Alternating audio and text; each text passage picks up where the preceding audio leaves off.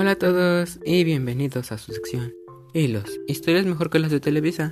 Hoy les vengo presentando cuando hice un viaje astral a mis vidas pasadas y vi cómo me morí. Y recuerden que todas las historias de aquí son anónimas, ¿ok? Entonces comencemos.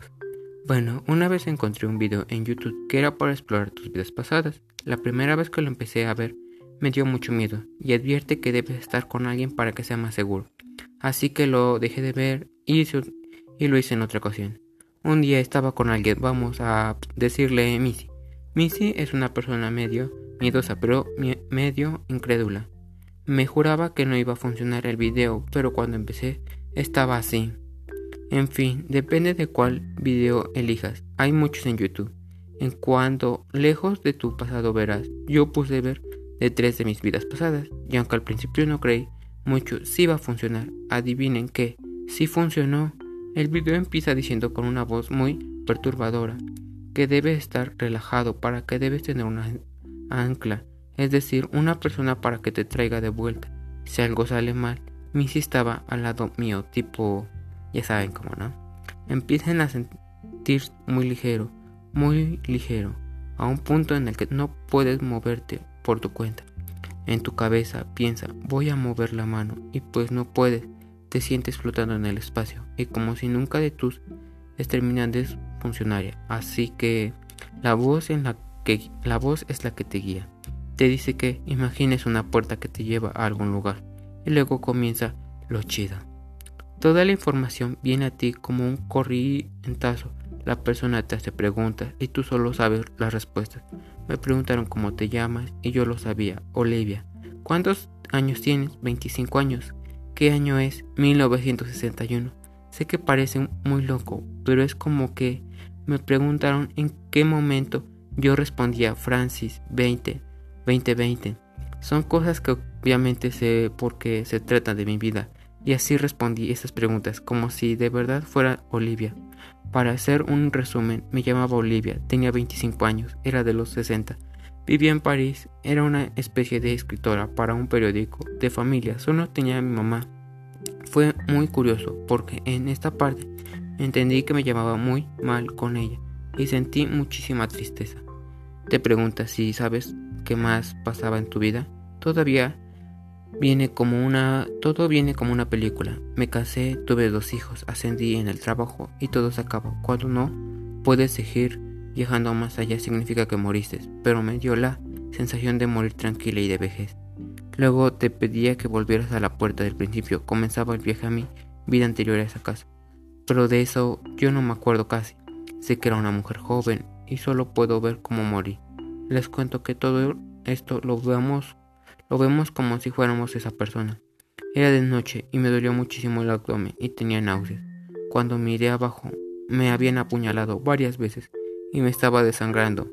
Y eso fue lo único que pude ver de esa vida hasta que pasé a la siguiente. No vino nada más a mí. Missy me contó después que lloraba como loca y me agarraba el abdomen y que tenía un chingo de miedo, pero que no me desperté porque tenía miedo de que me quedara en el limbo. Volví a la puerta y cuando salí era un niño. Es posible que fuera de otro sexo. Esta vez fue como la primera vez. La información venía a mí rápidamente. No recuerdo mucho porque ya ha pasado un tiempo desde que lo hice. Pero sabía mi nombre. Tenía 12 años y estaba en algún lugar de Alemania, en tiempos de guerra. Estaba subiendo un tren donde había muchos niños, entre ellos mis hermanos y mis primos. Algunos algo curioso es que todos hablan en alemán y yo entendía, pero en la vida real no sé alemán. No les he explicado, pero es más o menos así. La parte mía, que era un niño alemán, entendía normal lo que le decían y todo, pero la parte que estaba algo lejos de mí, subconsciente, que era yo pues, sabían que me hablaban en otro idioma, lo que sé de alemán. Estaba en el tren y escuché ruidos muy fuertes de aviones. Los escuché como si volaran sobre mí. Les juro que se sentía muy real. El ruido de los aviones crecía cada vez más y por último solía ver una luz blanca tan brillante que me dolía los ojos.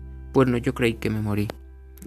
Desperté fue la peor parte. Era como si estuviera dividida en cuatro y cada parte peleaba por tomar el control. Todo lo que había visto me pasó por la cabeza como una película y creo que me, lo peor era lo que sentía. Estaba muy triste por la madre de Olivia. El dolor en el abdomen y las náuseas creo que fue lo peor, el ruido de los aviones y el brillo blanco en los ojos. Cuando abrí los ojos y volví en sí, tenía la cara llena de lágrimas, y los oídos me dolían. Missy estaba enloquecida y me dijo, Frank, ¿estás ahí? ¿Eres tú?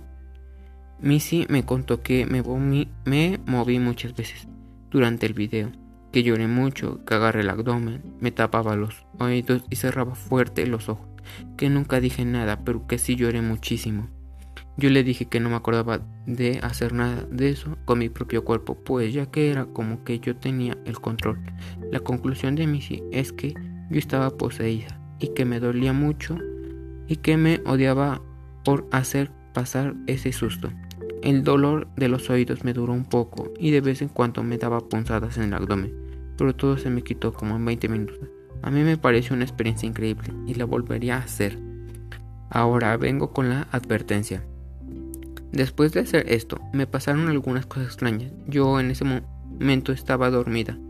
A las 9 de la mañana yo ya estaba rendida para varias noches que no podía dormir. Por cada que cerraba los ojos sentía que alguien me miraba muy cerca.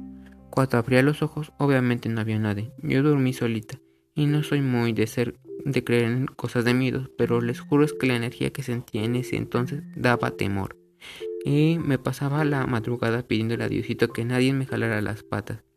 Otra cosa que me pasó es que yo yendo por la calle muy temprano a la parada del bus, no había casi nadie. Yo llegaba un bolsillo, yo llevaba un bolsillo en la espalda e iba caminando rápido y pendiente porque estaba muy sola.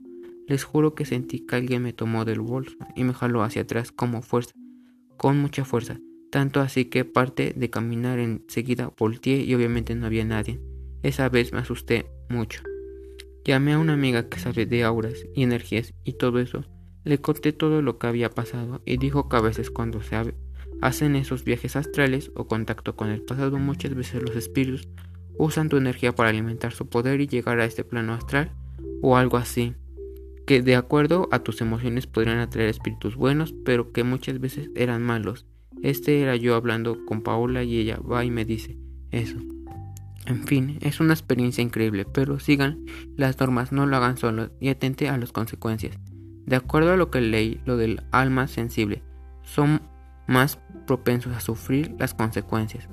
Entonces, ¿qué les parece el hilo? Aquí acaba. Espero que les haya gustado. No se olviden dejarme comentarios aquí de qué les gustaría que publicara o qué temas les gustaría abordar en este en su sección. Y pues no diciendo otra cosa, yo creo que aquí se acaba el hilo. Hasta luego. Bye.